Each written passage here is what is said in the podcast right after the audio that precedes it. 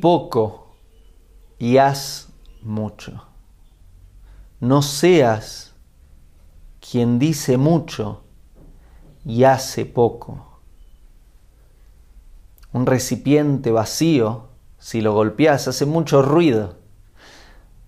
Un recipiente lleno, si lo golpeas, no hace mucho ruido. Di poco y haz mucho, recordalo todos los días. Menos palabras y más actos.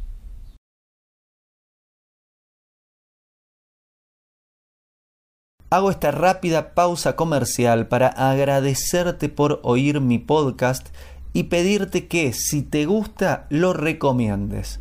Si te gustaría adquirir alguno de mis libros, podés encontrarlos en su formato físico y digital en Amazon y en su formato audio en Audible. Gracias y que continúes disfrutando del contenido que tengo para vos.